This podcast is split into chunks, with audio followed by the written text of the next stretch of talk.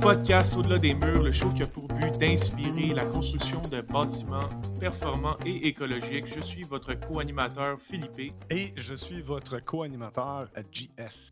Alors aujourd'hui, on est accompagné de Julie Girard, designer de bâtiments performants et écologiques. Julie, merci beaucoup d'être avec nous aujourd'hui. Merci de m'inviter. Alors Julie, parle-nous un peu de ton parcours euh, professionnel.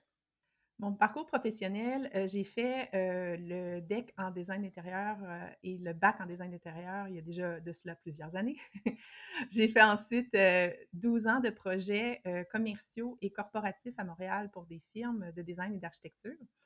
ensuite, j'ai pris un virage écologique et puis maintenant, je fais du design de bâtiments écologiques résidentiels ou commerciaux à mon compte, donc depuis maintenant sept ans. Et puis, sinon, d'un point de vue plus personnel, j'ai construit, j'ai auto-construit une maison écologique dans le village, dans l'éco-village de la Terre de la Réunion à Sainte-Lucie-des-Laurentides, il y a déjà de ça plusieurs années. Donc, j'ai été dans le projet de l'éco-village durant neuf années. la maison était certifiée LEED platine et puis c'était la première maison certifiée neutre en carbone au Québec. ensuite, la vie, des fois, nous porte ailleurs et puis un nouveau projet est né de déménager plutôt dans la région de l'Estrie donc, présentement, je suis en, autoconstruction d'une nouvelle maison écologique. puis, sinon, ben, j'enseigne également pour Solutionnera au certificat de bâtiment écologique depuis quelques années. Donc, je participe à leur projet activement aussi. Donc, tu trouvé le secret pour avoir des journées de 30 heures, là, finalement.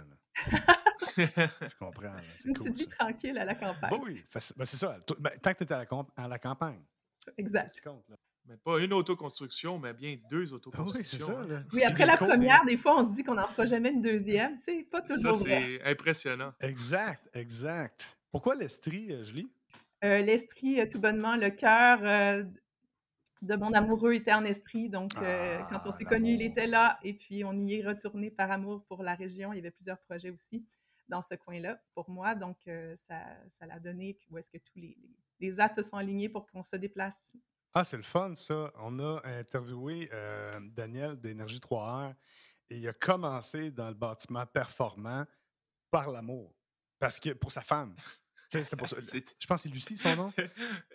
c'est, oui, c'est Lucie, exactement. C'est très drôle, ça. Moi, c'est ça qui m'a apporté l'amour. Vous voyez comment ça peut, ah, pour un ou pour l'autre. Euh, Allez, on change notre logo, euh, Philippe. Là. On oublie le logo qu'on vient de faire. On met un cœur là-dessus. en, parlant d'amour, d'où vient ton amour pour le design performant? c'est de où que tu as sorti cette idée-là? Je pense que c'est après, euh, c'est ça, plusieurs euh, années de projets commerciaux corporatifs dans un domaine euh, plus au niveau urbain à Montréal, etc., ou dans d'autres métropoles. il y avait quelque chose là-dedans où est-ce qu'on. Il y a eu certains projets qui m'ont qui m'ont déclenché dans mes valeurs. Donc, certains projets où est-ce qu'on sait qu'au niveau de la rentabilité, euh, au niveau corporatif, euh, c'est important d'avoir euh, une démarche qui est toujours, on va toujours au plus économique et au plus logique, mais pas nécessairement au plus écologique. Donc, mmh. il y a eu quelques déclenchements là, qui m'ont fait repenser à mon affaire. Comme tout le monde, j'ai le goût de faire ma part aussi pour, pour ce qu'on vit, comme, puis ce qu'on va vivre en termes de conditions sur Terre. Et puis, comment mmh chacun peut adapter sa pratique puis son métier donc, c'est sûr que j'ai voulu prendre un virage suite à ça pour, pour faire des bâtiments et des projets qui sont plus en lien avec mes valeurs. Y a-t-il une, ben, j'ai goût de dire une recrudescence, mais peut-être pas une re, mais juste une crudescence ou une croissance? Y a-t-il un intérêt finalement, on va dire? Y a-t-il un intérêt marqué? comment tu vois l'évolution en fait de l'intérêt sur le bâtiment performant depuis que tu as commencé ta pratique? Ah oui, c'est difficile d'avoir le recul parce que on dirait que je suis plongée dans cet univers-là. Puis je suis entourée de collaborateurs, puis de gens qui font des métiers connexes à moi ou qui travaillent dans ce domaine-là. Donc, j'ai l'impression que c'est ça la vie maintenant aujourd'hui. Tout le monde fait ça. Oh, c'est pas trop long qu'on sort de ce contexte-là, qu'on se rend compte que c'est un petit univers où est-ce mmh qu'effectivement, la majorité des gens commencent à se connaître. Et puis, lorsqu'on sort de cet univers-là, on se rend compte que la grande majorité n'est pas nécessairement rendue dans la même réflexion que nous. Donc, je pense qu'il y a encore beaucoup d'éducation à faire et puis de transmission de, de qu'est-ce qui est possible de faire autrement dans le bâtiment euh, performant et écologique. Euh, c'est sûrement plus loin dans le script, là, mais euh, la question que je t'avais posée l'autre fois, puis que j'ai envie que tu élabores là-dessus davantage, c'est avant de travailler ensemble sur le projet justement avec le Spiceman, Euh, J'aurais pas pensé qu'il y aurait un ou une designer en bâtiment performant ou en bâtiment écologique comme, comme tu fais. Parce- Explique-nous le lien, ou, ou en fait pas le lien, et où la valeur ajoutée, pas qu'il n'y en a pas, là, mais je veux juste vraiment bien la, la comprendre, et où la valeur ajoutée d'avoir un designer spécialisé en bâtiment, euh, je vais appeler ça performant, mais en éco-bâtiment? en éco-bâtiment.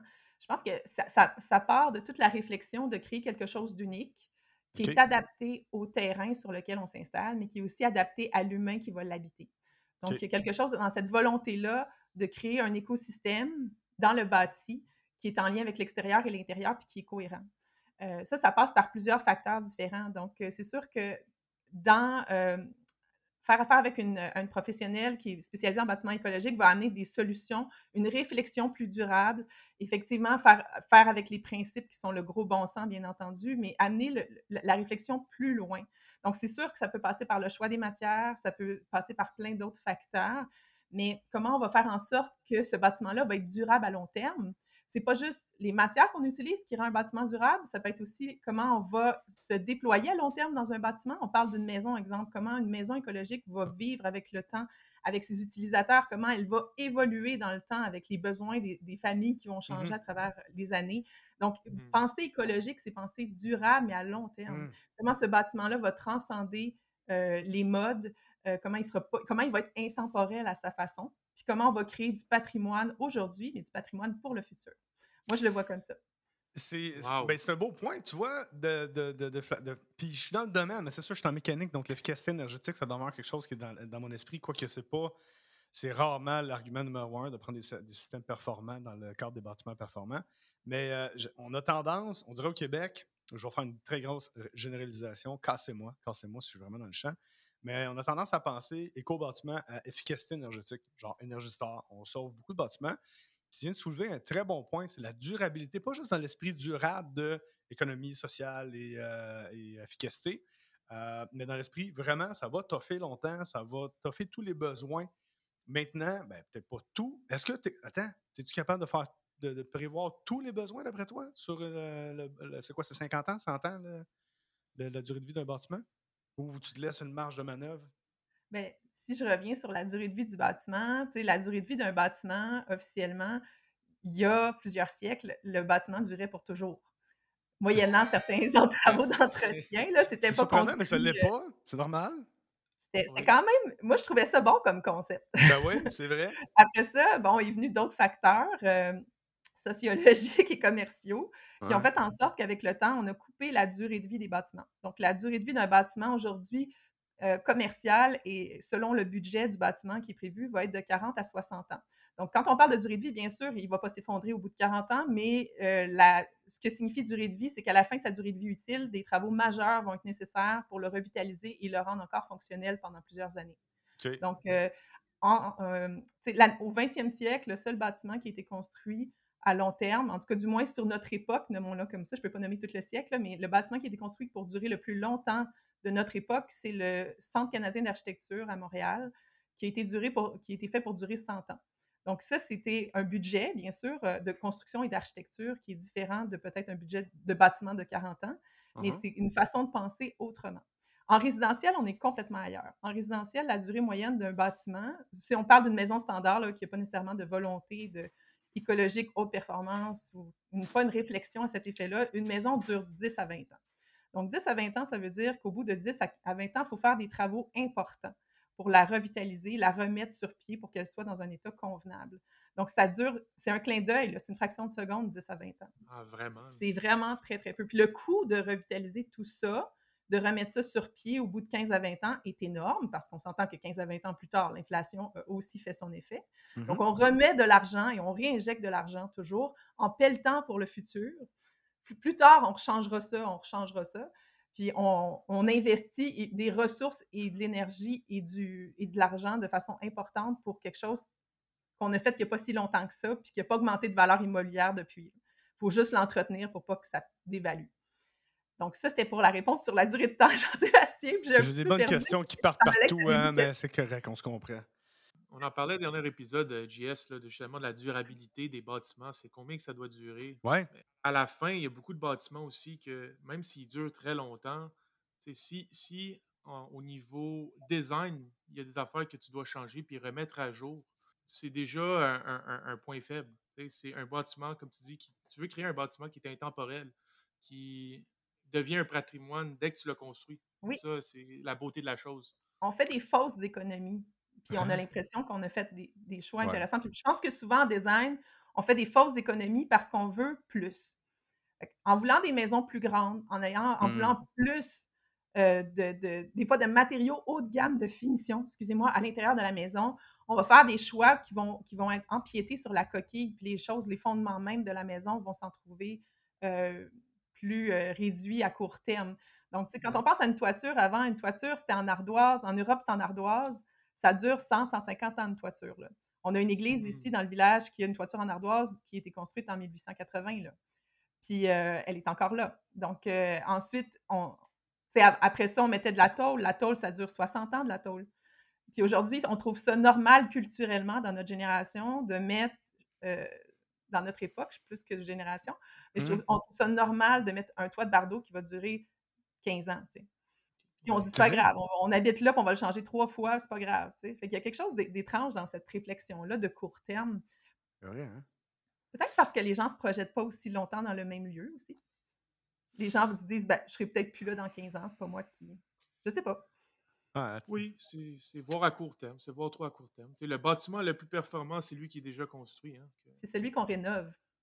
Exact. on, se fait, à croire qu'on fait des maisons écologiques neuves, c'est vrai, mais ça demeure intrinsèquement que le bâtiment qui va être le plus écologique, c'est de, de modifier un bâtiment qui est peu performant en bâtiment performant. Donc, on vient de créer un bâtiment performant et en plus, on vient d'en enlever un sur le marché qui ne l'était pas. Donc, euh, ça demeure la, stratégie qui est quand même la plus écologique. C'est tellement une belle, euh, belle réflexion. C'est très bien dit, effectivement. C'est vrai que c'est une, belle, une belle valeur. Ça ouvre l'esprit.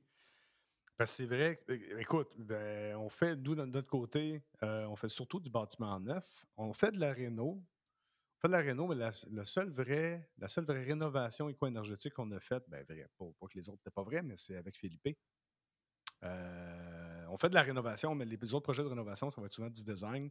Pas vrai, on a fait un autre euh, bâtiment performant, mais normalement, ça devrait être ça, effectivement, qui devrait être plus promu, promovu, promu, c'est ça, parce que la promotion de. Ben, c'est sûr euh que si on a une population qui est croissante, on va avoir besoin de nouveaux bâtiments. Mais si on fait que faire des nouveaux bâtiments et que les bâtiments existants, on les laisse dans l'état qu'ils sont, on n'est pas en train d'aider notre situation euh, énergétique. Là. Effectivement. Absolument pas. Absolument pas. Tommy, tu as choisi de l'ardoise. Euh, ben, je dis que tu as choisi, j'assume que tu as choisi de l'ardoise à l'Oasis. Là. Euh, à part que c'est beau, c'est-tu pour justement choisir un, matériau que je peux dire noble qui va durer dans le temps? C'était-tu cette réflexion-là? Ouais. Ben, il y avait toute la volonté d'apporter une matière différente. Généralement, on, voit, peu de l'ardoise euh, en tuiles installées sur un mur. C'est plutôt, on les voit plutôt en toiture. On les voit pas très régulièrement dans la province ici, c'est plus en Europe. Mais je, voulais comme apporter cette nouvelle, remettre à jour cette nouvelle façon de faire là ancestrale qui avait qui, a, porté fruit puis qui a fait ses preuves à travers les siècles. Donc, comment on peut utiliser une matière? En plus, c'était de l'ardoise de, Glen, Glendy, je crois. en tout cas, enfin, bref, c'est de l'ardoise qui provient de Gaspésie. Donc, euh, comment on peut avoir une matière locale avec un savoir-faire ancestral? C'est des. Euh, L'Oasis, le premier pavillon, c'est des compagnons français, donc les compagnons du devoir qui font les toitures françaises des bâtiments historiques. Qui, euh, il y a des membres de cette de ce, groupe professionnel-là qui sont au Québec, qui ont fait le mur de façon traditionnelle avec une installation qui va durer, va durer 100 ans, 150 ans, cette affaire-là. Même là, ça dure cette durée-là en toiture avec de la neige, donc euh, en mur vertical qui ne retient pas la neige, ça peut être éternel. Je veux juste prendre un petit moment pour, euh, reculer un peu plus en arrière. Là, les deux, vous travaillez sur ce projet-là. Moi, je ne le connais pas tant bien. C'est quoi le projet Oasis? Là, on parle d'Oasis. Oui je sais qu'en fait, je sais c'est où, je sais c'est quoi, mmh. mais c'est quoi un peu le, le ethos euh, ou, la vision de ça, l'idéologie de ce projet?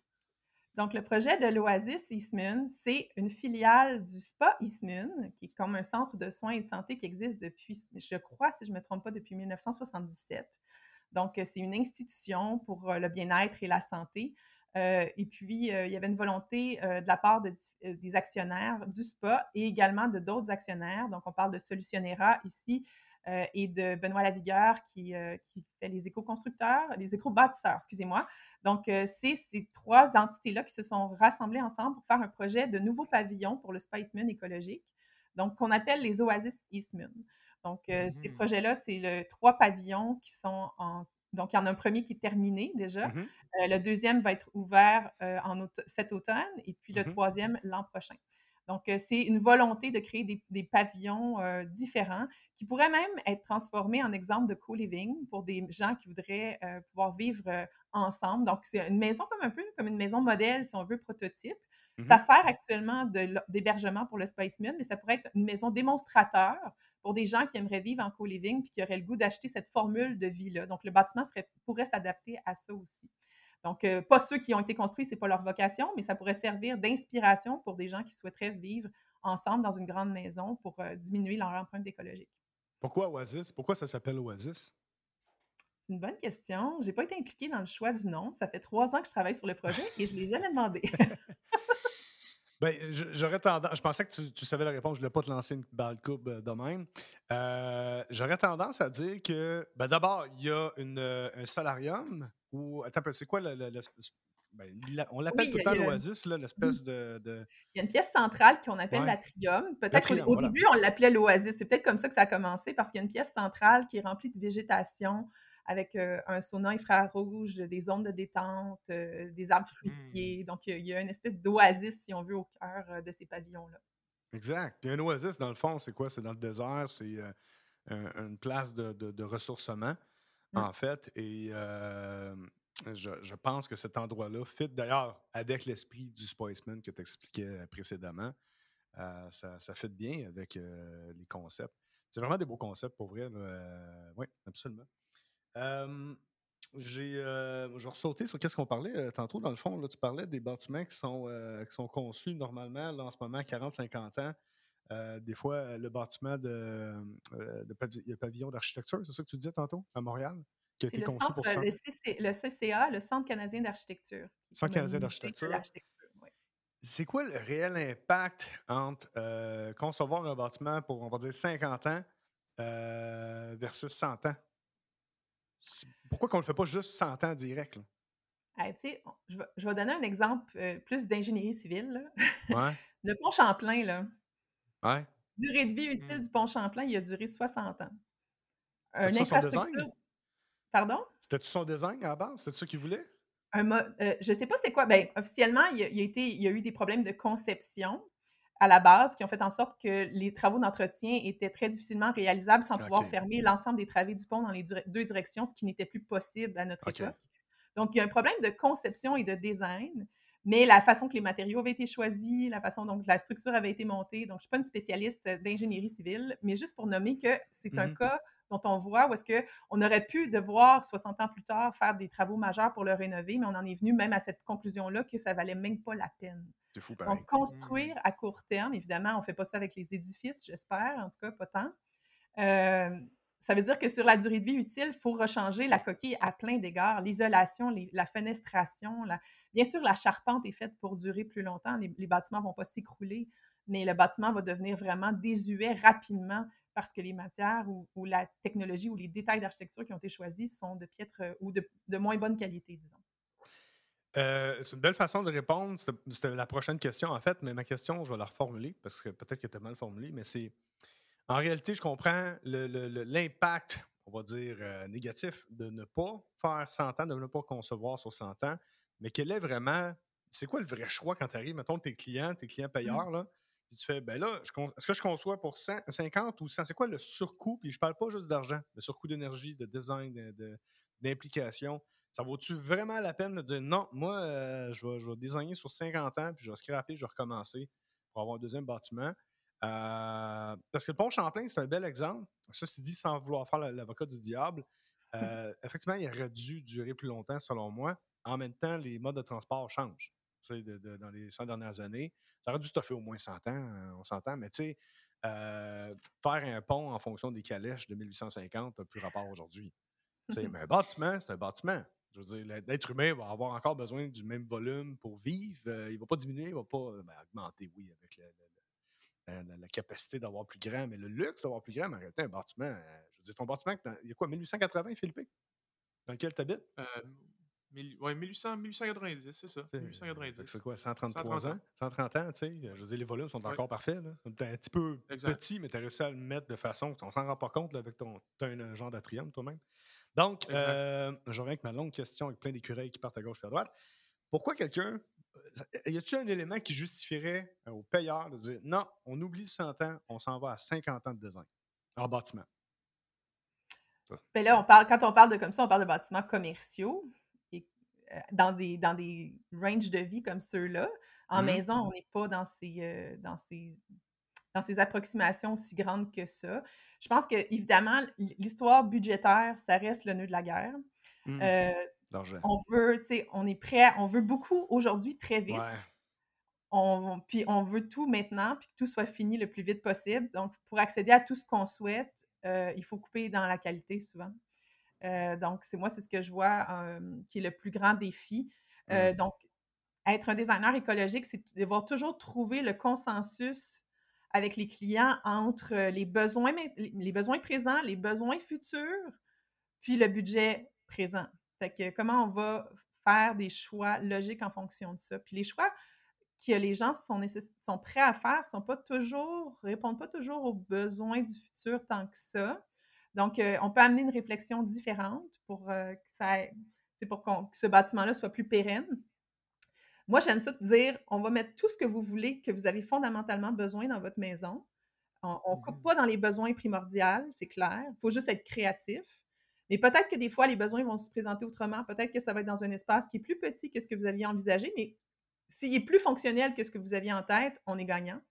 Euh, les ressources, ça prend moins de ressources, moins d'énergie, on est gagnant. Donc, comment, c'est, moi, je pense que la créativité, c'est le nerf de la guerre, de comment mmh on va faire en sorte de, mixer toutes les, choses essentielles. Puis bien sûr, il faut, faut, en discarter. Là. On ne discarte pas des besoins essentiels, on discarte des désirs, des souhaits. Il y a des choses qu'on ne peut pas toutes réaliser. On peut penser à un bâtiment qui va être évolutif, ou est-ce qu'il y a certaines sections de bâtiments qui vont se rajouter avec les années, mais de façon à être cohérent avec ce qui a déjà été construit euh, dans la première mmh. étape. Euh, comment ce bâtiment-là va se transformer facilement sans nécessiter beaucoup de ressources pour s'adapter donc, il y, a une grande réflexion à faire avec les clients, c'est sûr. le budget, c'est toujours. puis on s'entend avec l'inflation qu'on a connue dans les dernières années, c'est majeur. Il mmh faut, faut des gens qui croient à leurs convictions puis qui se projettent dans le lieu longtemps pour que les gens veulent investir sur des matériaux qui durent 50, 60 ans pour une maison. Mais généralement, c'est sûr que, bon, c'est les gens, ces gens-là, c'est eux qui m'approchent. Donc, moi, je me dis, wouhou, tout le monde est rendu à, penser, durable. On a une espèce de microcosmos qu'on se dit, tout le monde veut ça. Mais, euh, mais il y a de plus en plus de gens, par exemple. Ça fait combien de temps que tu as parti ta pratique, toi, Julie? Ça fait sept ans, puis je vois déjà un gros changement. Euh, il y a quand même. Je rêve d'un monde où est-ce que euh, on met moins, où on investit moins d'argent sur le comptoir en marbre dans la cuisine. Mon Dieu, que c'est donc important, le fini de comptoir de la cuisine. Le, monde, fou, hein?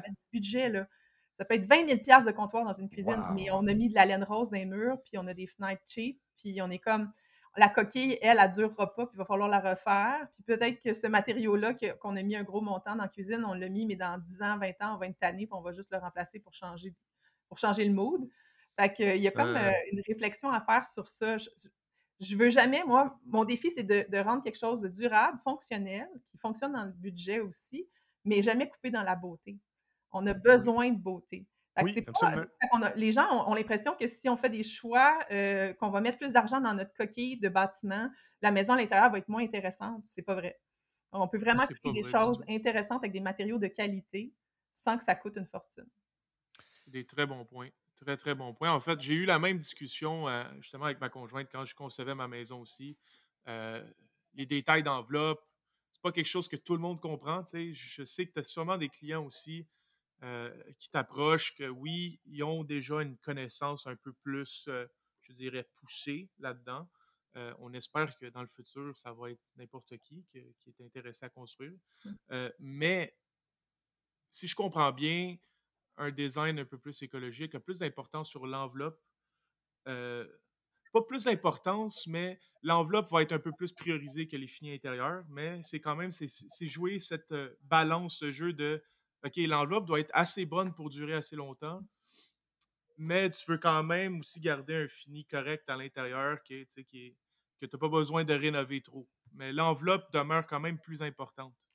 Euh, oui, puis, ben oui, mais en même temps, je trouve que on se met pas des matériaux euh, de piètre qualité à l'intérieur non plus, dans lequel on, on est en contact, les gens sont en contact pas avec la coquille. Quand tu habites dans une maison, quand tu habites dans une maison écologique, tu le sais, c'est quoi l'impact d'une coquille performante. J'ai mmh vécu dans deux maisons écologiques, là, puis on le sent. Puis après ça, entre les deux, j'ai vécu en transition dans une maison de 1840. Je peux vous dire que le degré de confort d'une coquille performante, j'ai exactement su de quoi on parlait. Fait qu'on pense que c'est comme une enveloppe, on la sent pas, puis ça dérange pas, c'est pas vrai. Euh, au niveau de tous les ingrédients du confort, ça, ça a un impact sinon, pour l'intérieur, je pense quand même que c'est ça, les gens sont en contact davantage avec la finition intérieure. Donc, on veut mettre plus de budget là-dedans parce qu'on a l'impression que c'est avec c'est ça qu'on va voir. C'est avec ça qu'on va être en relation avec le lieu davantage qu'avec le type d'isolation dans notre mur. Mais dans la vraie vie, je pense qu'on peut quand même faire, on peut faire les deux. Il faut juste avoir les bonnes ressources qui peuvent vous conseiller pour les faire des bons choix. Donc, faire des finitions intérieures en se disant, c'est pas grave, on coupe dans finition intérieure, on leur fera dans, dans 10 ans parce qu'on aura plus de budget rendu à ce moment-là, je trouve ça dommage. Fait, comment on va faire quelque chose qui, vous plaît au jour numéro un, mais sans avoir sabré dans la coquille? C'est quoi les, euh, les choix réguliers auxquels tu es ben, pas toi, tu vas être confronté, mais que tu vas devoir euh, jaser ou accoucher d'une meilleure idée avec tes clients de ben, regarde, tu veux ton comptoir en, granit ou en marbre à tel prix, mais ben, tu coupes là-dedans. Tu comprends-tu ma question? C'est quoi les, les, les, choix souvent que tu reviens et tu fais comme attends, on va reculer dans une étape, là. T'es mieux de mettre un petit peu plus d'argent dans mettons, la coquille versus le comptoir. C'est quoi les, thématiques là, qui reviennent? c'est sûr que les gens qui m'approchent d'avance ont un intérêt, comme tu nommais, Philippe, pour le bâtiment écologique. Ils mmh. ont déjà euh, fait une réflexion. Ils déjà vendu, là. À quelque part, euh, j'ai fait de l'enseignement pendant quelques années auprès de la clientèle, mais j'ai plus, euh, j'ai plus le goût de collaborer avec des gens qui sont déjà vendus à, ces valeurs-là, à ces principes-là. donc. Fait que t'es pas vraiment confronté, heureusement. Ben, c'est bon, ça veut dire ben, qu'il y a une. Quand Le but, c'est toujours de challenger les gens, d'aller un petit peu plus loin que ce qui serait prêt à aller. Ça fait partie de la démarche du concepteur qui guide et qui accompagne dans, une, dans un projet comme celui-là. On, parle, on parle des comptoirs, mais l'entretien, il y, a quelque chose. Le défi, je pense qu'un des défis principaux qu'on a, c'est au niveau de l'entretien versus les matières naturelles versus les matières moins naturelles. Donc, tu sais, tout ce qui est synthétique, on a créé un paquet de choses pour nous simplifier la vie. Donc, des mmh. matériaux peu dispendieux et pas d'entretien. Donc, c'est sûr que quand les gens se dirigent nécessairement vers ça, vers des matières synthétiques qui, en fin de vie, seront. Bon, on s'entend, là, ça va, être, euh, ça va être des siècles à, essayer de se biodégrader quelque part. fait que comment on peut essayer de penser à des matières autrement? Euh, on a le défi du temps aussi. Je n'ai pas toutes les réponses. Les gens n'ont pas beaucoup de temps. Fait qu'entretenir mmh, une maison, autrefois, entretenir une maison, ça faisait partie des tâches à faire dans la vie. La vie. Exact. Il y, a, 100 ans, là, on entretenait une maison. Il y avait du revêtement de bois à l'extérieur, il y avait des travaux à faire à l'extérieur. Aujourd'hui, on, veut plus, on veut construire, puis après ça, on veut en profiter. Donc, on ne veut plus avoir mmh. à s'en occuper. Si jamais on a le toit à refaire dans 15 ans, on engage quelqu'un, puis en deux jours, c'est réglé. Mais, tu sais, on ne veut pas se mettre les mains là-dedans les week-ends parce que notre vie va vite, puis qu'on est, on, a beaucoup à faire. Puis on dirait que la passion de prendre soin de notre lieu est, est moins là, peut-être, que les générations précédentes. Donc, il y, a toute cette réflexion-là à faire avec les clients jusqu'à quel point vous êtes prêts ou pas. Puis, tu sais, je l'ai eu aussi, euh, je l'ai personnellement dans mon projet. Qu'est-ce qu'on fait avec ça? Tu sais, je ne suis pas, euh, pas une, une, vertueuse euh, de juste des choses écologiques. Tu sais, moi aussi, des fois, à, choisir entre est-ce que ça va rester beau? Est-ce que notre mode de vie convient à ce matériau-là aussi? Mmh on oui. là. Des enfants, des animaux, là, avec des enduits naturels sur des murs, c'est il faut, le savoir dans quoi on s'embarque comme aventure. Là. exact. J'ai été confronté à ça il n'y a pas longtemps. Je rénove ma cuisine. Je suis arrivé au moment justement de choisir le comptoir. Puis euh, je veux quand même quelque chose qui, a un certain look. Je ne veux pas mettre du marbre, ça ne sert à rien où ce que je suis. Mais là, j'ai vu un beau comptoir en acajou ou en bois, tu sais, lamellé collé. Je trouvais ça malade, je trouve ça beau, je trouve ça chaud, tu sais.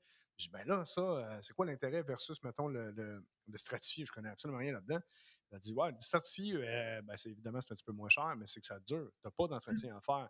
L'autre, ben, il faut que tu l'huiles, je pense qu'elle m'a dit aux trois ans, normalement. Puis l'endroit où je suis, je vais le louer prochainement. J'ai fait, quand je vais louer le locataire, oublie ça, ça ne tentera pas d'entretenir ça. Pourtant, le choix logique serait le choix logique. Le choix écologique serait d'y aller avec un matériau euh, comme le bois, un matériau plus, euh, plus naturel, et de l'entretenir. J'imagine qu'il doit y avoir des huiles qui sont saines aussi, là, dans le sens qu'ils sont pas, euh, les huiles, sont pas toutes synthétiques. exactement. Donc, ça serait un bon choix. Mais versus du plastique. On ne jamais. Ça va toujours demander un peu de soin de notre part. Puis ça, c'est le défi. J'essaie toujours comment on peut trouver les matériaux les plus écologiques possibles avec un entretien minimum, mais comment on peut réintroduire ça puis s'éloigner des, matières préfabriquées ou trop usinées. Ou... C'est la même chose qu'avec la nourriture. C'est le même débat qu'avec la nourriture.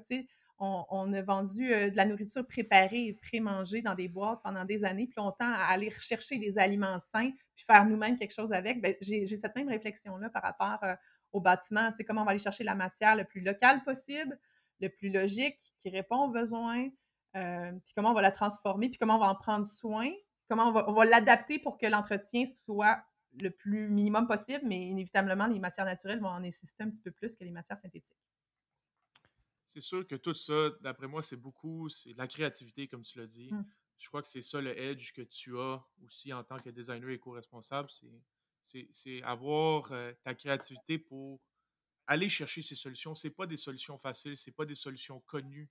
Mmh. Euh, il faut faire euh, de l'effort de plus pour faire ces recherches de chaque matériau, est-ce qu'ils sont disponibles, puis think outside the box. Donc, euh, je te félicite déjà pour ça, Julie. Oui, effectivement, félicitations. dans le fond, c'est la valeur ajoutée qu'un client t'engage, c'est ça que tu vas faire entre autres, c'est cette recherche-là de matériaux et de, une espèce de pré-réflexion qui aide le client justement à faire des meilleurs choix, c'est ça? Euh, oui, clairement, l'accompagner dans, dans tous ces choix-là, ces réflexions-là, les les compromis qu'il va avoir à faire entre la réalité budgétaire et puis leurs envies. Euh, donc, comment on va trouver le juste milieu pour que la solution qui soit trouvée soit cohérente euh, et durable. Fait qu'on devrait toujours avoir un designer comme toi dans les projets de, bâtiments performants. Ben, je pense que, je ne sais pas si ça devrait être comme moi, mais il devrait certainement en avoir plus qui peuvent répondre à la demande. Clairement. Euh, pour qu'il pour qu'il y ait un petit peu plus, qu'on amène ça plus loin, puis qu'on sorte des réflexes standards. Oui, exact en construction, que ce soit en conception, que ce soit en, sur le chantier en construction, il y a toujours cette euh, recette-là. Euh, il y a une recette gagnante, facile, il y a une voie de la facilité euh, qui, par, le, par, des, par, défaut, est plus rentable. Donc, comment on va sortir de cette voie-là pour créer des choses qui sont plus adaptées et sur mesure? moi, ce que j'aime offrir peut-être de plus que, que, juste la conception comme ça, c'est de l'accompagnement humain.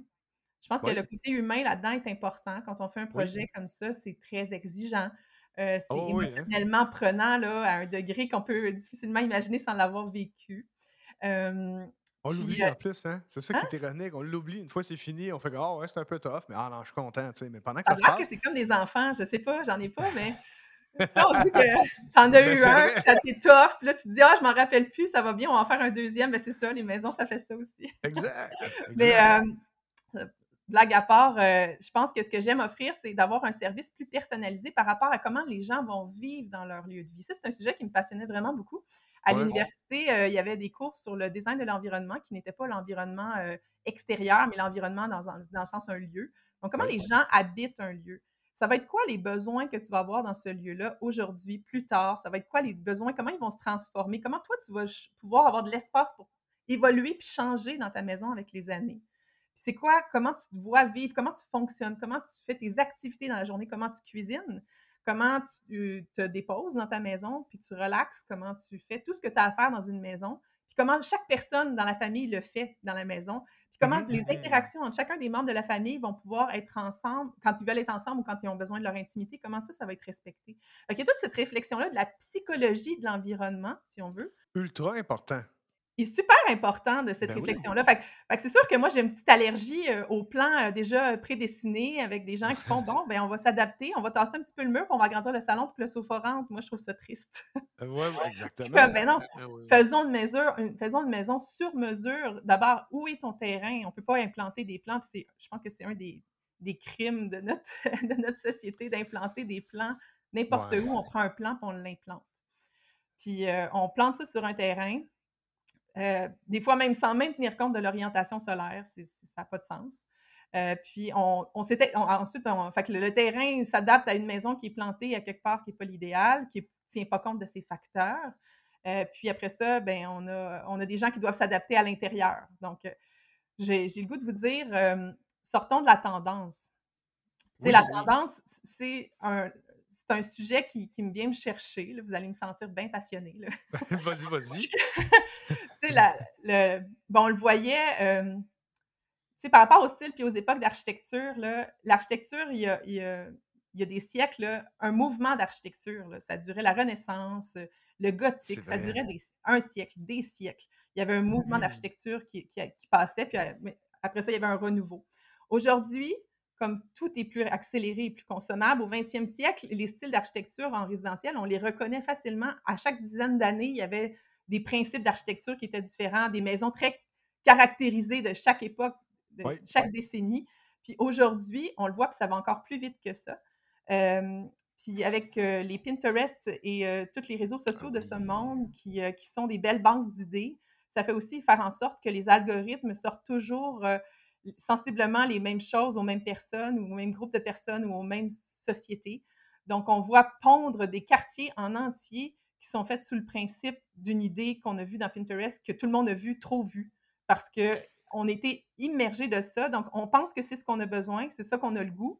Mais est-ce que c'est ça qui va répondre à vos besoins, tu sais, dans le temps? Donc, comment on peut faire des quartiers au complet sans tenir compte des terrains et du soleil sur un modèle de maison euh, qui sort d'une image fantastique dans Internet? Ça, ça, je trouve ça un petit peu dommage parce que ces maisons-là ne durent pas. Comme elles sont ultra vues et revues, ça fait en sorte qu'on est tanné de les voir au bout de cinq ans. On les a vues partout, puis on passe Ouais. à autre chose. Donc, on, on consomme aussi l'architecture comme on consomme d'autres choses euh, à outrance.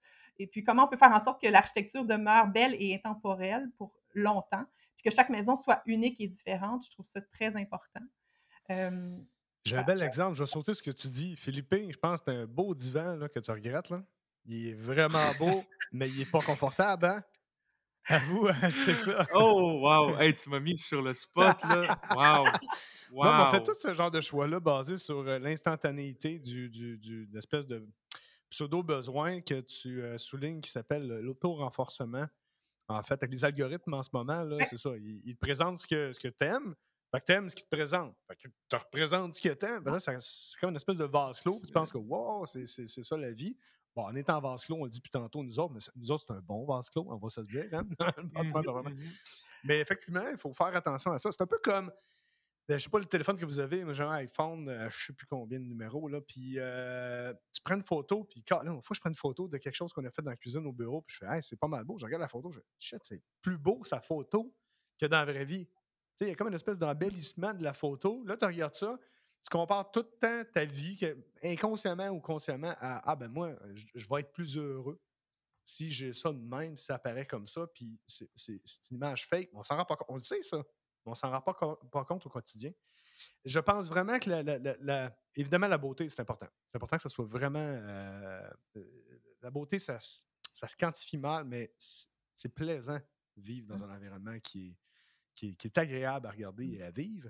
Ce que je trouve le plus pertinent de ton rôle comme designer, c'est OK, c'est bien beau, ça va être beau, mais comment tu vas vivre là-dedans? Parce que c'est la. Comme les relations, hein? C'est la Un dynamique. rôle de psychologue, Oui. un peu, hein? Exact. C'est- très important. Puis c'est quelque chose qui est comme un peu, ben, un peu omis. Euh, J'imagine que la clientèle qui, qui, qui t'approche le savent, qui ont besoin de toi ou dans divers euh, domaines. Mais tant qu'à moi, ça devrait être toujours le cas. Parce que la maison que tu parlais, là, la- la- pas la préfabriquée, là, mais la- euh, les plans là, que tu achètes en ligne puis tu implantes, c'est l'espèce de, de maison packagée que ça semble facile, oui, mais c'est- pas c'est le bâtiment qui devrait s'adapter à toi, pas l'inverse. Exact. Donc, ça crée des maisons qui sont dépersonnalisées, Ouais, exact. qui sont mésadaptées au terrain et à l'humain. Donc, il y a un non-sens là-dedans. Puis si en plus, cette, mai- cette maison-là, on la multiplie par 20 dans le secteur, bien, la Ouais. beauté que tu parlais, la beauté, là, la, la maison peut être magnifique. là. Mais si on la multiplie à outrance, la beauté n'existe plus. C'est terminé. Ben c'est copier-coller, puis on n'est pas, l'humain n'est pas sensible à- et, et n'est pas charmé par le copier-coller. Donc, c'est les villages qui nous enchantent ici euh, au Québec ou en Europe, ce n'est pas des villages où est-ce qu'on a dupliqué les mêmes choses. Oui. Puis l'ironie de la chose, c'est qu'on veut le copier-coller parce qu'on on pense qu'on va être plus heureux avec ça. Puis finalement, tout le monde fait le copier-coller, mais on va faire, OK, non. euh, Exact. c'est pas le tant la beauté ou le copier-coller que l'unicité, je pense, qui est Ouais. Vous êtes Exact. unique, on va faire une maison unique pour vous. C'est comme la place où est-ce que vous l'installez est unique, on va faire quelque chose d'unique pour ça. On va être cohérent, puis on va faire quelque chose en fonction de, de tous les paramètres. Euh, D'après toi, les ancêtres, là, parce que tu parlais de savoir anc- ancestral, ils, appliquaient ces principes-là de, de l'humain? Ah ouais, ben, on dirait que c'est drôle, j'ai reconnecté l'énergie des ancêtres en venant en Estrie. Je sais pas pourquoi, là. Je sais pas ce qui s'est passé. Hem, mais heu, ben, il y a c'est vrai qu'il y a un beau contexte patrimonial en dans les cantons de l'Est. Oui. Heu, il y a clairement un savoir, puis, un patrimo ben, d'abord le patrimoine me tient vraiment à cœur, puis je trouve que j'aimerais tant ça faire plus pour, heu, le sauvegarder. Mais le savoir des ancêtres aussi par rapport à à des principes fondamentaux. Donc, comment fonctionnaient les gens d'avant pour faire des maisons? Donc, on parle ils étaient très au courant de quels sont l'environnement de la région dans laquelle ils s'installent ou qui sont ils s'apprêtent à construire. Comment le Mhm. terrain, hem, se présente? C'est quoi ses caractéristiques? Tu sais, ils prenaient le temps d'étudier l'écoulement des eaux, comment ça se passe, le soleil, la végétation, Hmm. puis d'observer ça, puis de trouver quelle serait la formule serait qui correspondrait le mieux à cet endroit-là spécifiquement. Heu, puis ils mettaient en principe certains principes d'architecture fondamentaux. Donc, tu C'est quoi ça, ces Québec, principes fondamentaux-là? Tu parles d'architecture, là? ben, tu sais, au Québec, je trouve ben, parle pas des des régions urbaines, bien entendu, là, mais faire des maisons en campagne en toit plat, il y a quelque chose là-dedans qui j'en ai fait, hein, j'en ai j'en ai dessiné même, puis tu sais, à travers les années, après ça, on fait comme: «Ben, voyons donc!» Avec la Ouais, quantité de chutes de neige qu'on a au Québec, comment ça va vieillir un pas. bâtiment Ouais. en campagne avec un toit plat? C'est-tu, tu sais, l'entretien, puis le déneigement, puis les membranes de goudron que ça prend, puis comment on va adapter ça ou les membranes en mono Mhm. les les les architectures en monopente aussi, tu sais, qui nécessitent d'être, heu, même malgré les les structures qui sont renforcées, ils ont besoin d'être déneigées l'hiver. Donc il y a une raison pour laquelle nos ancêtres faisaient des des toits de 2 pentes ou plusieurs pentes à toit avec des pentes suffisamment fortes pour que la neige ne s'accumule pas. On veut pas que l'eau reste 3 pieds de haut de neige tout l'hiver sur un bâtiment, c'est pas logique, c'est pas durable. Donc même si on a des excellents produits de nos jours qui nous font à croire que notre tête va être au sec longtemps, c'est pas toujours ça qui arrive. Hmm. Qu'il y a quelque chose dans dans tous ces principes-là de de comment l'environnement et le terrain étaient prévus. Heu, donc heu, je rêve qu'on puisse refaire cette démarche-là. Souvent, on est, heu, on est très pressé par le temps de nos jours, mais il faut qu'il y ait une réflexion avant de commencer un projet par rapport à au terrain. La durée des matériaux aussi, sais, autrefois, on prévoyait des matériaux beaucoup plus durables, quoiqu'ils nécessitaient, comme je disais, peut-être un peu plus d'entretien, mais sur leur durée de vie utile, ils étaient entretenables et pouvaient être durer vraiment longtemps. Donc je trouve que moi, l'enjeu qu'on a, c'est qu'auparavant, je trouvais qu'il y avait une bonne réflexion.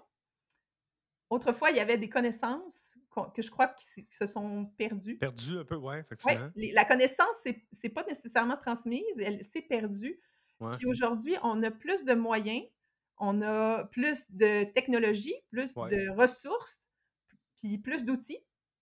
Fait qu'on a on a des outils ou des on a des capacités qu'à cette époque-là, qui n'étaient pas possibles et ouais, pourtant, ouais. je trouve qu'on fait des bâtiments de moindre qualité.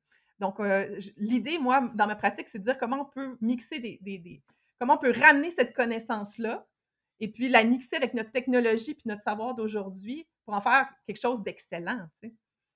Absolument, c'est tout à fait pertinent. Je, je vais te lancer une balle courbe. Es-tu Oui, prête? Je te lance la balle courbe. C'est quoi la différence entre un architecte et une designer? Ah ah! C'est une vraie Hein? belle courbe ça, Ah ouais, vas-y, vas-y. effectivement. Donc, heu, il a je vais même rajouter un autre courbe à ta balle. Il y Ah, a aussi vas-y! il y a aussi le technologue en Oui, je ne l'ai pas parlé de décoration non plus, là, mais euh, non, effectivement. Ouais, OK, ben vas-y donc. C'est quoi la, la distinction entre architecte, designer, technologue? Quand est-ce que tu as besoin de qui et où de tout le monde en même temps? Effectivement. Bon, j'ai pas toutes les règles de la de la nomenclature de la loi avec moi, mais heu, l'architecte, c'est souvent lorsqu'il y a une quantité de pieds carrés, heu, un bâtiment de tant de pieds carrés on parle de résidentiel, bien entendu. Donc en oui. Résidentiel, heu, vous aurez besoin d'un architecte à partir d'une surface ou d'un nombre 6 000, je d'étages. crois. 6 Ah, 000 puis 3 étages et 3 plus. Je étages crois et plus, 6 000. Excellent, merci pour le chiffre qui me manquait. Donc à partir de à 6 000 pieds carrés, je ne sais pas si c'est d'empreinte au sol ou totalisé ou totalisant les étages. Hem, donc à valider, donc la nécessité d'un architecte est est requise selon la loi. Heu, ensuite, au niveau, heu, des technologues, donc les technologues en architecture peuvent faire, heu, tout ce que, qui est en deçà, de la loi sur l'architecture dont on vient de parler. Donc mhm, ils peuvent signer des plans, tout comme les architectes avec leur sceau, pour pouvoir, faire les plans pour permis. Donc, et moi, où est-ce que je m'inscris là-dedans? Je suis un petit peu on the side, donc je connais bien mon champ de pratique, où est-ce que je peux me rendre ou heu, où est-ce que je dois arrêter. Donc, uh-huh, heu, j'arrive d'un background de design, mais je fais maintenant du design puis la conception de bâtiments écologiques dans les paramètres dont on vient de discuter. Oui. donc, ensuite, je, généralement, j'ai, on a des technologues avec qui je fais affaire pour faire faire les plans pour permis, les plans de structure. Donc, bien sûr, j'ai les connaissances pour pouvoir dessiner et concevoir un concept qui fonctionne évidemment dans la réalité et sur les plans à venir. Je ne réalise pas les plans techniques finaux pour permis. Donc, je, je fais la réflexion, en fait. Pardon? Tu es la réflexion. Oui, exactement. Moi, plus loin, la psychologie, la réflexion, le design, euh, l'architecture, où est-ce qu'on va s'en aller dans, les styles architecturaux, les finis, comment on va créer de l'harmonie, de la beauté, puis répondre à tous les besoins humains. Puis ensuite, ben, on a euh, d'autres collaborateurs euh, technologues pour faire les dessins finaux. Tu es la, mmh la, science molle du bâtiment dur.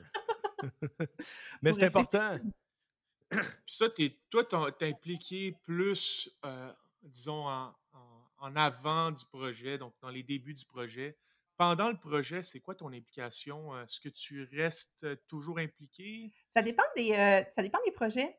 Il y a des gens qui souhaitent vraiment faire, faire leur démarche par eux-mêmes par après parce qu'ils ont des mmh talents, des goûts, puis des aptitudes à poursuivre le projet par eux-mêmes une fois que la maison est dessinée.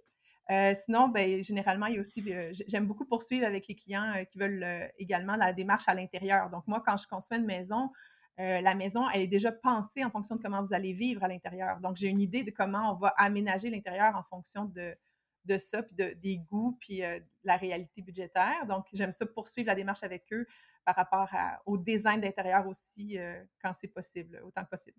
Surtout, on, parle, on pense souvent aux matériaux, aux décors, quand on parle à un designer, mais il faut aussi penser, à, quand on construit, à tout l'éclairage, l'électricité, ces choses-là. Donc, le, set de dessin qui est créé pour permis, c'est la mmh coquille uniquement.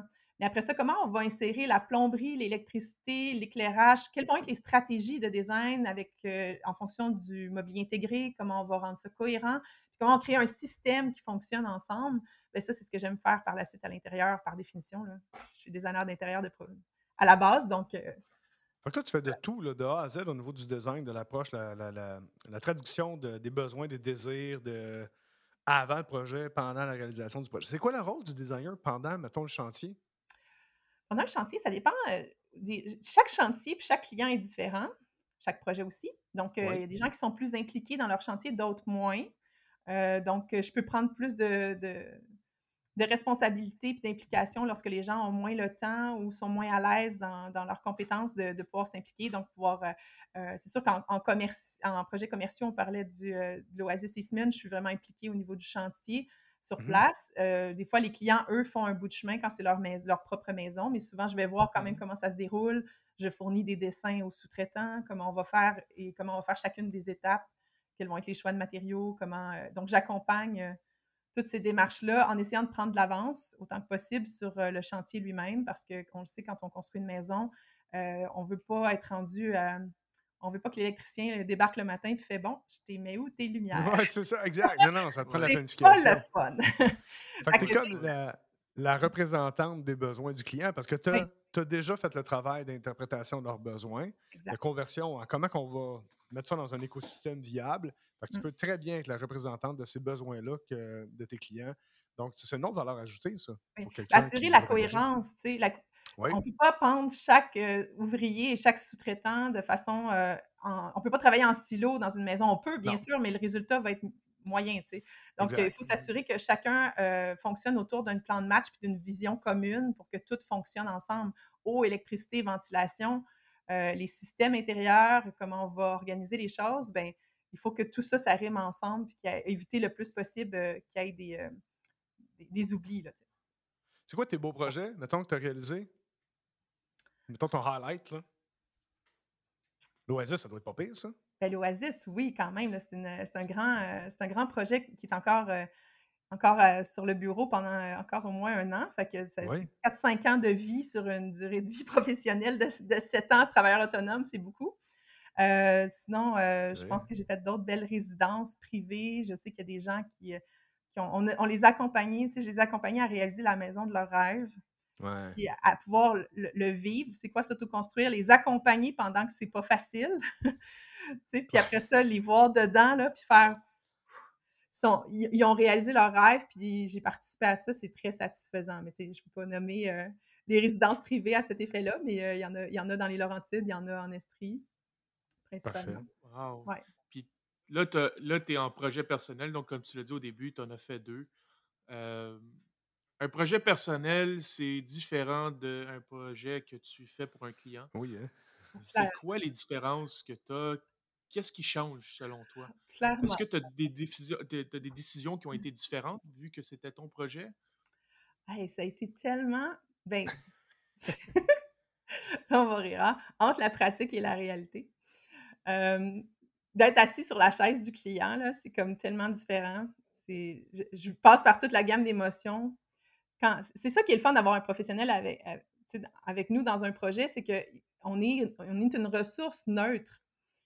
Qui n'est oui. pas émotionnellement impliqué dans dans ce qui est en train d'arriver, puis on Ouais. a les idées claires. C'est comme si on garde un peu, heu, la barre, du bateau, on on la garde en place, là, tout le monde tangue, là, il y a de la marée puis tout, puis le concepteur ou le designer ou la personne qui vous accompagne dans votre projet est neutre, puis elle peut avancer avec vous puis dire: «Ah non, quand vous ça quand vous avez mal au cœur, c'est parce qu'on s'en allait par là, puis c'est pour telle raison, on s'en souvient, on veut-tu encore ça? Oui, c'est bon». Exact. Ben, ça m'aurait pris un designer dans mon projet.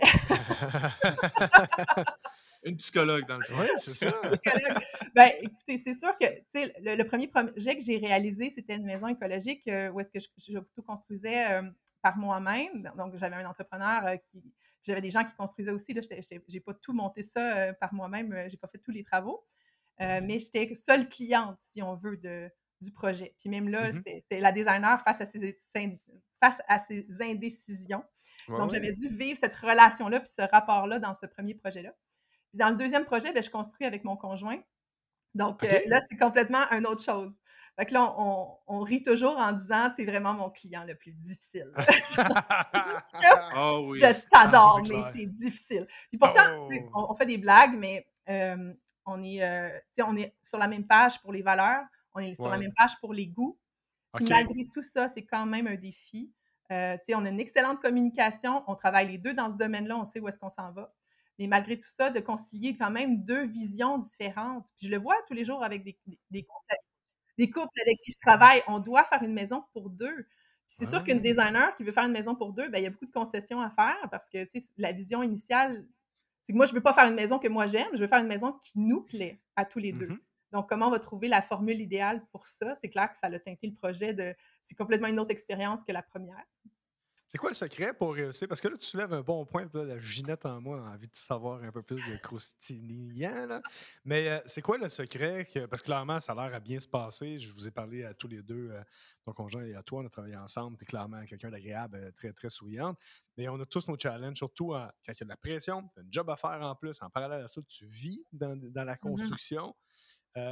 C'est quoi le secret du bonheur dans le vu que tu es une psychologue de du bâtiment, finalement, là? C'est quoi le secret du bonheur de de réaliser le projet avec son conjoint? Wow! Hey, tu sais, quand on a pitché cette idée de fou-là, là, de faire: «OK, on on s'en retourne ça en estrie», tu sais. C'est moi qui ai lancé cette question-là. Mon conjoint, il a fait: Mmh mh. «Quoi? Hein? Attends une minute, là. Tu t'en vas là, là, on retourne pas en arrière, là». Fait qu'on était comme déjà dans un engrenage parce que j'ai continué la conversation. Oui, oui. Mais moi, je le savais que j'étais comme: «Ah, je sais dans je sais dans quoi je viens de mettre le pied», tu sais. Si on reconstruit une maison, je sais dans quoi on se réembarque. Je je connais les processus, je l'ai vécu, je le vis toujours avec mes clients.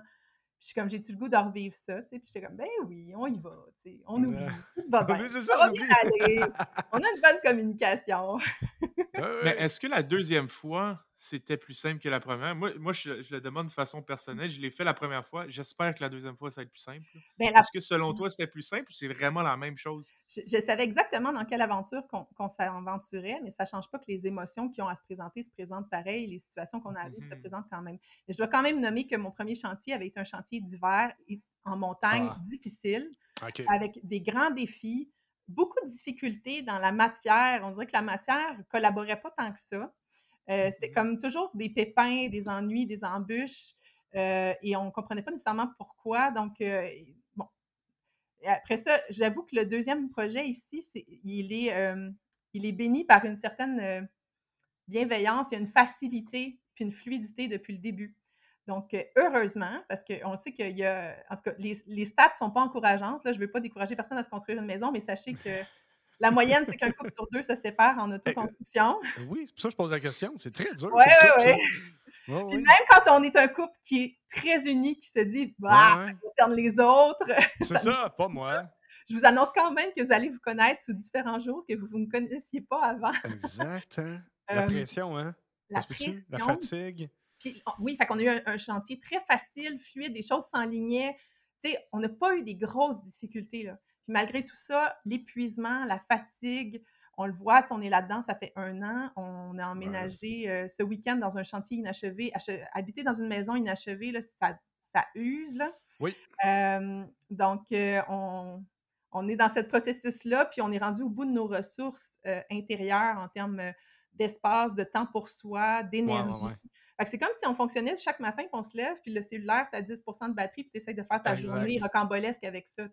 Mais là, ça, ça fait ça, mais depuis 1 an. Puis ça fait même 2 ans qu'on est dans ce processus-là officiellement, là, Mmh. de de déménagement, d'emménagement, heu, déménagement temporaire, ouais. construction, heu, donc c'est 2 années de vie, très, très exigeantes, puis on le voit. Puis tu sais, il faut accueillir l'émotion quand elle est là. Je pense que le défi, c'est de de pas se bloquer les yeux puis d'essayer de que toute la vie soit rose. Tu sais, il y a des journées où est-ce qu'on se regarde, puis on fait: «Waouh, c'est pas ma vie de rêve», tu sais? C'est pas ma vie de rêve, mais j'essaye de la construire, mais pour aujourd'hui, là, ça, c'est pas ma vie de rêve, tu. Fait qu'il faut comme être résilient, là, tu sais, puis, garder le cap. Exact. Parlant de cap, si tu avais eu une designer, parce que tu aurais dû en engager une, là, mais si tu avais une designer, elle t'aurait dit non, on tangue à droite, là, c'est normal. C'est normal, tu as mal au cœur, c'est ça qu'on voulait faire. Exact. Ben, j'ai l'impression j'ai l'impression d'accompagner les gens dans dans leurs difficultés comme ça aussi quand ils sont ensemble, tu sais, d'avoir quelqu'un qui est comme justement qui remet les les Ah, choses, plus en équilibre ou en perspective. C'est la perspective qu'on n'a pas quand on est dans ce domaine-là, puis on est en train de le faire nous-mêmes. C'est là le défi. C'est qu'on n'a pas la perspective sur on n'a pas le recul, puis on n'a pas nécessairement le temps. Moi, je continue à travailler en même temps. Mon conjoint a arrêté de travailler il y a quelques mois pour terminer, heu heu, la maison, mais sais, en essayant de travailler pour d'autres, en étant soi-même dans la même démarche, on n'a pas tant de recul que ça par rapport à ce qu'on est en train de faire. je comprends. Toi, Philippe, c'est quoi les défis, puis comment vous avez réussi, toi, puis euh, Kimi, à passer à travers ça? C'était intense, ton, ton projet aussi, là? C c'était intense. De un, c'est connaître connaître les limites, heu, savoir, Ouais. qui est capable de faire quoi. Chacun a son expertise, savoir ses forces. On va pas essayer Mmh. d'aller contre à contre-courant, hein. La communication, hyper important. Exact. Pour pas avoir de regrets, il faut vraiment bien communiquer. S'il y a quelque chose qui tu sens que ça va pas, que ça marche pas, faut le communiquer. Que que ce soit une décision que il faut que les 2 soient d'accord pour aller d'a pour aller de l'avant, sinon ça marchera pas. Non.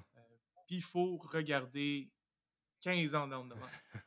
Faut planifier, ben, on dit 15, on dit faut aller faut aller le plus loin possible, mais il faut faut que tu t'imagines une vie.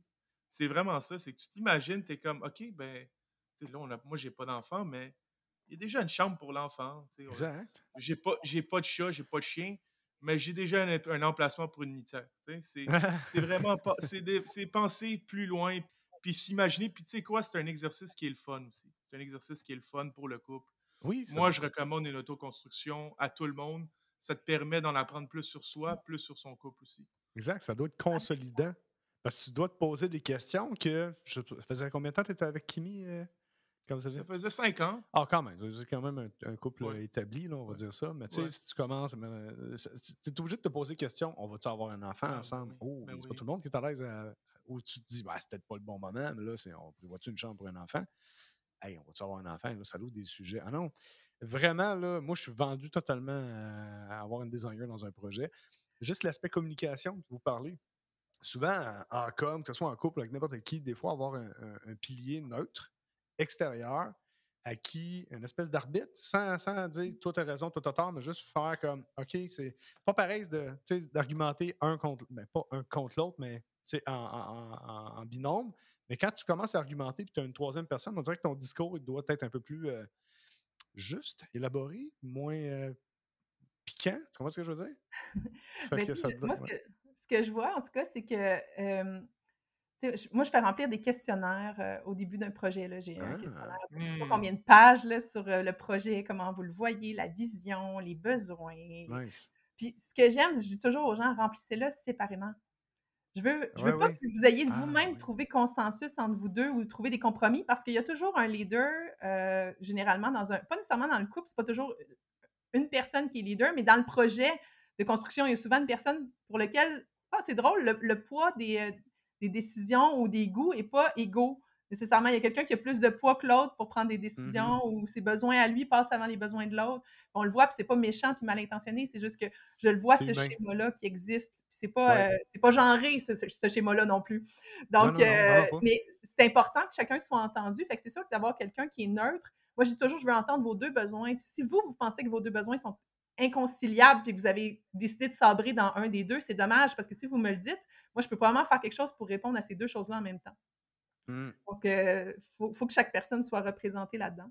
Sais, un designer, bien sûr, mais j'ai goût de dire aussi toute une équipe de projet, surtout en autoconstruction, là, heu, assurez-vous d'avoir toute l'équipe de gens qui ont les ressources et les talents que vous n'avez pas. Ça, ça va aider votre couple. Oui, certainement. J'ai beau dire que j'avais pas de designer dans mon projet parce que de toute façon, on était on était 2 à être capables de couvrir ce ce Ouais, ouais, ce ouais. volet et ces compétences-là dans mon projet. Hem, mais je savais, par exemple, qu'il y a certaines compétences techniques, heu, qui étaient, heu, qui étaient comme un un peu comme notre talon d'Achille, si on veut, c'est un peu Mmh. notre faiblesse. Donc on faisait les Mmh choses nous-mêmes, il y avait pas d'entrepreneurs généraux. Il y avait Mmh bien sûr des ouvriers sur place qu'on engageait, mais on devait nous-mêmes prendre certaines décisions. Puis j'avais besoin d'une ressource technique qui allait pouvoir nous appuyer dans certaines choses. Tu sais, ne serait-ce que par rapport à l'excavation, comment on allait gérer ça avec les eaux de pluie. Puis là, là, tu vois, ça, c'est pas ma sphère de compétences. Je, sais où sont mes compétences, je sais où, où je commence à avoir besoin d'aide. D'aller cher- chercher une équipe de projet avant de commencer, c'est ce qu'on appelle la conception intégrée. Donc, Oui. Oui. euh, donc, on fonctionne comme ça. En co- projet commerciaux, on est en conception intégrée. Donc, euh, chaque spécialiste apporte son point dès le départ, au début de la table, pas pendant le projet, tu appelles quelqu'un. Au début de la table, tu te fais ton projet d'équipe, puis tout le monde est sûr que toutes les compétences, les champs de compétences sont, euh, sont représentés. Puis euh, c'est ce qu'on a fait, nous, en commençant notre projet. Puis je dirais que c'est pour ça qu'on a eu cette, euh, cette certaine facilité-là, parce qu'on est allé chercher exactement les ressources et les compétences où est-ce qu'on était plus sensible. Puis là, dans ce temps-là, si on n'avait pas eu cette ressource-là, je pense qu'il y aurait pu avoir des moments beaucoup plus difficiles à vivre dans la démarche. Seulement, ça demande une humilité, ça demande de l'expérience. On est tous dans le même groupe d'âge, ou presque. L'humilité, c'est un bon point. Ça prend Bon l'humilité, euh, absolument. Puis, euh, surtout dans l'approche intégrée, c'est c'est- c'est quand même pas une, c'est pas une commune, l'approche intégrée, mais c'est juste, let's go, on est ouvert d'esprit, on parle ensemble. Et d'ailleurs, euh, on en fait, on fait beaucoup de projets, mais pour l'envergure du projet et la quantité de personnes qu'il y a à l'Oasis, c'est euh, c'est merveilleux de voir cette approche intégrée-là. C'est fluide, euh, ça fonctionne bien. Il y a des bons êtres humains derrière ça. Puis, euh, ouais, il faut vraiment savoir s'entourer. Puis, c'est facile de faire non, je vais sauver un peu d'argent. Puis je, je vais le faire moi-même parce que j'ai vu une vidéo YouTube. Ah, t'as peu, là. euh, ça, ça- ça- ça- vaut son pesant d'or, l'expérience et le support. euh, Et savoir, savoir ses limites, finalement.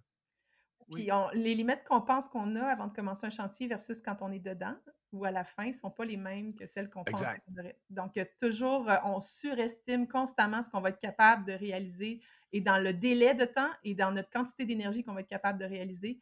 Donc, il faut être sûr d'avoir euh, des plans B quand on pense faire des choses nous-mêmes, quand on est rendu à la fin puis qu'on est exténué, euh, puis qu'il faut finir, ben, on a besoin d'avoir euh, pensé à, à d'autres ressources que soi-même. Exact. Totalement d'accord.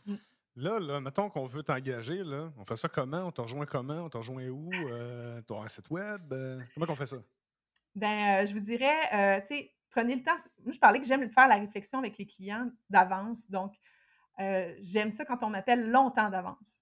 OK. C'est quoi ça, là longtemps pour toi? Combien longtemps mois? pour moi, ça veut dire que, tu sais, on est en train de penser à commencer des des dessins de maison qui ne seront pas réalisés avant 2024, là. Tu sais, quand on appelle puis qu'on est à on construit cet été puis qu'on veut des plans au mois d'avril, Ça marche pas. Ça marche pas, là. Le le le rush, faire de la qualité, ça prend quand même un certain temps. Moi, j'aime ça qu'on ait un petit peu plus de temps devant nous pour être sûr qu'on a tout le comprends. temps l'espace pour se déposer puis réfléchir. Donc, heu, 1 chose, mais sinon les gens peuvent me rejoindre bien sûr, heu, donc appelez d'avance aussi pour réserver les professionnels avec qui vous avez le goût de travailler. C'est un petit Oui. milieu, mais les gens sont Oui. très occupés, la demande augmente, puis il y a pas tant de gens que ça qui offrent ce type de service-là. Donc, prenez-vous plusieurs années à l'avance quand vous savez que vous voulez faire ça, commencez à approcher tout de suite les gens avec qui vous avez le goût de travailler dans votre équipe. Tu peux-tu Ben, aider les à la sélection de terrain aussi? Parce que tu parlais d'intégrer la maison dans le terrain. Tu Mmh participes-tu des fois à la sélection de terrain? Puis ça a l'air quand même important, là. Hem, je suis pas la meilleure pour, heu, lire un un terrain dans ses paramètres. Je comprends. Euh, mais j'aime ça, participer quand même à ces étapes-là. Généralement, si j'ai j'ai des gens qui m'appellent et qui n'ont pas encore leur terrain, des fois, j'accepte les mandats, puis on va quand même voir les terrains ensemble. Mais souvent, j'aime ça qu'il y ait quelqu'un d'autre avec moi de plus technique, un, entrepreneur général ou quelqu'un d'autre en consultation qui peut lire le terrain pour donner plus d'indications par rapport à, à sa réalité. Là. Comment ça va être aménagé ce terrain-là au niveau concret, là? excavation, implantation de terrain, etc. Là, je, veux avoir des ressources avec moi. Mais moi, j'aime ça sentir plus l'énergie d'un lieu quand je visite ça. Je vois les vues, ça me donne des idées. Je veux toujours visiter un terrain. Je dessine jamais une maison sans être allé sur place. Donc. Euh, exact. Puis c'est pas parce que tu ne sais pas lire un, terrain techniquement, tu n'as pas ta place à ce moment-là. Moi, je pense au contraire, les ah deux ont la place. C'est mm-hmm. ça l'approche intégrée. C'est tu fais OK, on le file, il y a une partie de créativité, une partie de. Euh, c'est quoi le terme là? La sérénité. Ça, ce terme-là? Vous ne savez pas ce que je veux dire, vous ne m'avez pas. Mais euh, genre juste, tu, viens avec le. C'est l'approche holistique, je pense, un peu. Tu vas avoir un mmh. peu de, de, vie avec ça. Et ton site web? Euh, comment on te rejoint? donc, euh, ben, www.juliegirarddesign.com. Excellent. Vous voir le portfolio euh, qui j'ai pas le temps de mettre à jour beaucoup de projets. trop occupée, t'es trop bonne. Moi, j'aime bien mieux faire des projets que de, que de gérer du web. Fait que, ben, allez quand même vous inspirer, mais je vous avertis, je fais pas deux fois la même maison. non, non, je comprends. Julie, c'était un plaisir de te recevoir aujourd'hui. Merci, merci d'avoir participé au podcast. merci Philippe, c'est toujours un plaisir aussi. Puis merci, une bonne journée à vous deux. À bientôt. Merci, salut là. Bye. Merci d'avoir été des nôtres pour cet autre podcast Au-delà des murs. Merci Philippe. Merci à notre invité. Rendez-vous sur notre site web addm.ca pour plus d'informations sur l'invité du jour. Réécoutez tous les podcasts sur Spotify, iTunes ou même YouTube et abonnez-vous pour ne rien manquer. Commentez les podcasts, faites-nous part de vos suggestions échanger directement avec nous sur LinkedIn, Facebook et Instagram ou envoyez-nous tout simplement un courriel à info Pour tous vos besoins de rénovation de bâtiments ultra performants Net Zero Ready, contactez Philippe et son équipe via Retrofit, R-E-T-R-O-F-I-T construction.ca pour la ventilation, le chauffage climatisation de votre projet d'inspiration Passive House, eh rendez-vous sur la boutique en ligne de Boursier, B-O-U-R-C-I-A-R, ventilation.com pour contacter notre équipe. Merci encore une fois et à la prochaine.